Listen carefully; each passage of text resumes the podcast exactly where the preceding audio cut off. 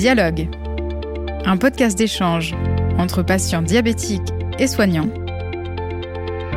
réalisé par Fréquence Médicale et Pourquoi Docteur, en partenariat avec Sanofi. Bonjour à toutes et à tous et bienvenue dans cette série de podcasts Dialogue, lors de laquelle nous allons suivre toutes les étapes de vie d'un patient diabétique. Pour ce premier épisode, nous allons nous intéresser au diabète de type 1 de l'état des lieux de cette maladie à ses enjeux futurs. Et pour en parler, nous recevons le professeur Emmanuel Cosson, diabétologue au CHU Avicenne à Bobigny. Professeur Cosson, bonjour. Bonjour. Nous recevons également Karine Cholot, directrice de l'AJD, l'association Jeunes Diabétiques. Karine Cholot, bonjour. Bonjour. Pour commencer, professeur Cosson, est-ce que vous pouvez nous rappeler ce qu'est le diabète de type 1 alors le diabète, déjà, c'est une maladie où il y a une hyperglycémie chronique, c'est-à-dire que le taux de glucose dans le sang est élevé.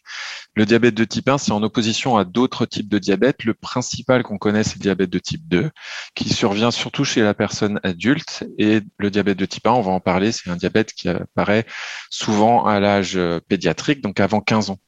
C'est une maladie auto-immune. Ce qui se passe, c'est que ce qui contrôle le taux de sucre dans le sang, c'est l'insuline. C'est une hormone qui est sécrétée par le pancréas.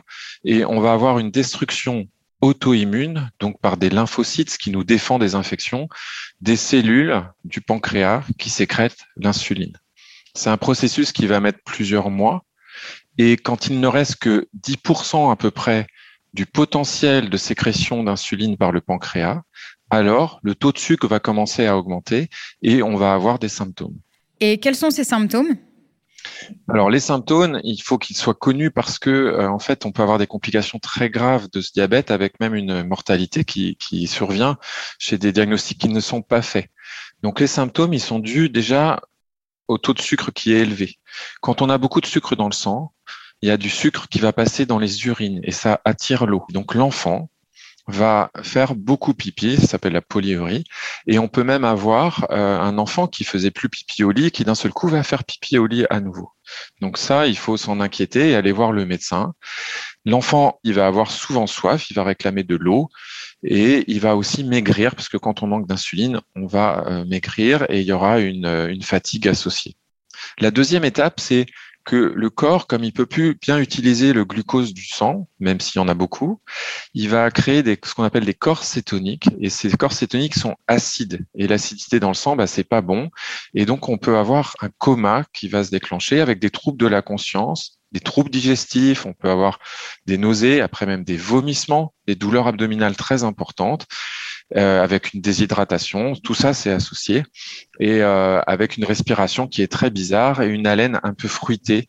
On dit fruitée, mais c'est assez euh, nauséabond. Ça, c'est vraiment une urgence thérapeutique parce que justement, ça peut être mortel.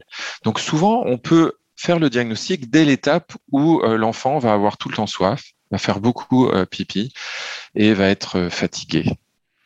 Est-ce que le diagnostic ne se fait qu'à l'âge pédiatrique ou il peut également se faire à l'âge adulte?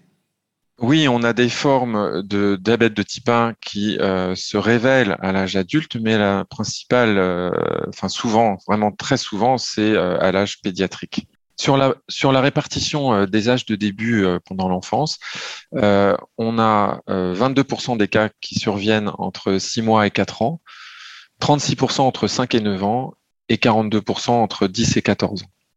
Et ce qu'on sait aussi euh, sur les données euh, de santé globale, c'est que euh, les nouveaux cas, il y en a de plus en plus en France et que les cas surviennent à un âge de plus en plus jeune. Karine Cholot, au sein de l'association AJD, vous voyez beaucoup de jeunes diabétiques qui viennent d'être diagnostiqués. Quel est l'impact, selon vous, du diagnostic dans la vie d'un enfant? Comme le disait le professeur Cosson, les symptômes sont assez anodins, il n'y a pas de douleur, etc. Et en parallèle, on va avoir euh, un, diagnostic euh, qui est de l'ordre d'une maladie chronique. Donc, on va passer d'un état, notre enfant, il va bien, voire très bien, à mon enfant va avoir un traitement plusieurs fois par jour et toute sa vie.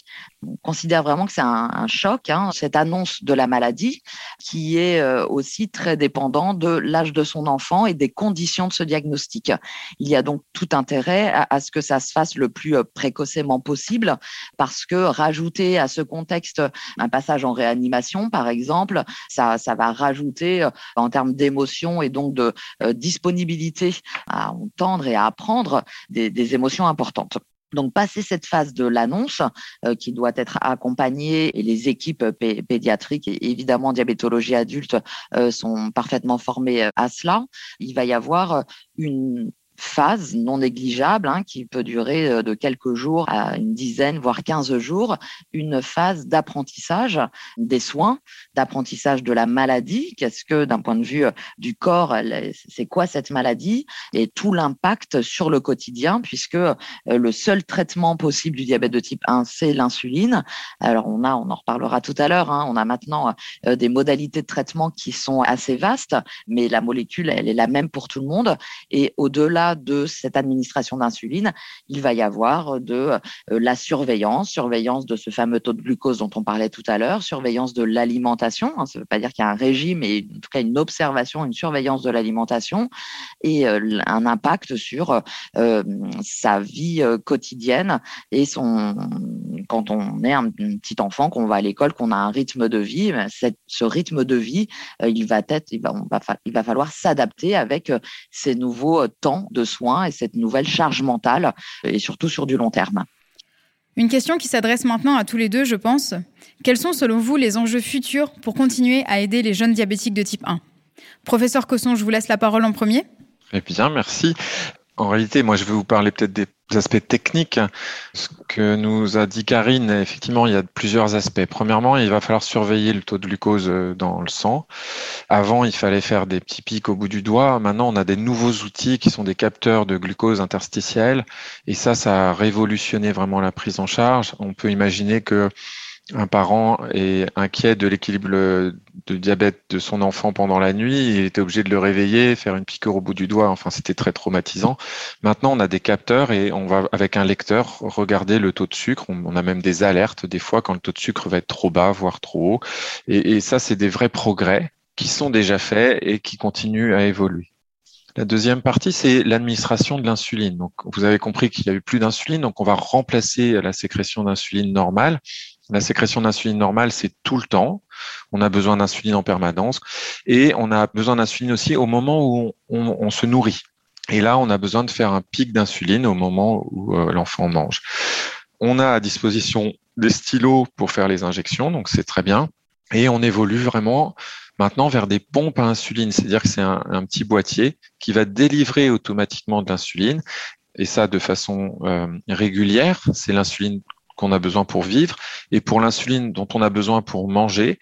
Là, on va dire à la pompe, j'ai besoin de tant d'unités d'insuline pour manger maintenant euh, mon repas. Et les progrès récents, ça s'appelle des pancréas artificiels ou des boucles semi-fermées, où il va y avoir une adaptation entre le taux de glucose euh, qui est euh, authentifié par le, le capteur et la pompe qui communique entre eux et qui vont réguler automatiquement l'insuline pour vivre. Il faudra quand même annoncer à la pompe quand on mange parce qu'elle elle peut pas le savoir et donc les doses d'insuline ou ce qu'on mange en tout cas euh, au moment des repas. Et ça c'est des, des, vrais progrès euh, pour l'enfant évidemment pour son équilibre euh, glycémique mais aussi bien sûr pour les parents, les accompagnants parce que c'est un vrai boulot d'être diabétique. Karine? Alors, ces enjeux, évidemment, c'est une attente euh, très importante de la part euh, des parents et des jeunes de euh, limiter en fait la charge mentale. C'est-à-dire que si on a un système qui fait une partie du boulot à, notre place, bah, on a un état d'esprit plus libre pour bah, s'occuper de sa vie, hein, parce que c'est d'abord ça, surtout chez les, adolescents qui sont vraiment dans le, dans le présent. Donc, c'est forcément des espoirs extrêmement forts et des attentes pour les parents. Il y a aussi tous les aspects euh, de l'impact sur la vie sociale et qu'il ne faut pas euh, oublier.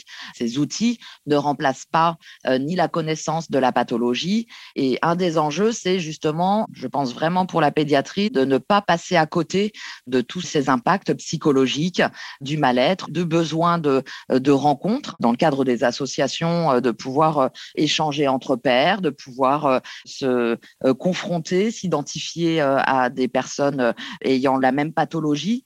Pour moi, c'est deux enjeux qu'on doit vraiment mener en parallèle parce que si on ne s'occupe que de la nouvelle technologie, on aura loupé quelque chose. Donc évidemment, on doit euh, bah, mettre les moyens nécessaires à tous les niveaux euh, pour euh, qu'il y ait un accès au plus grand nombre.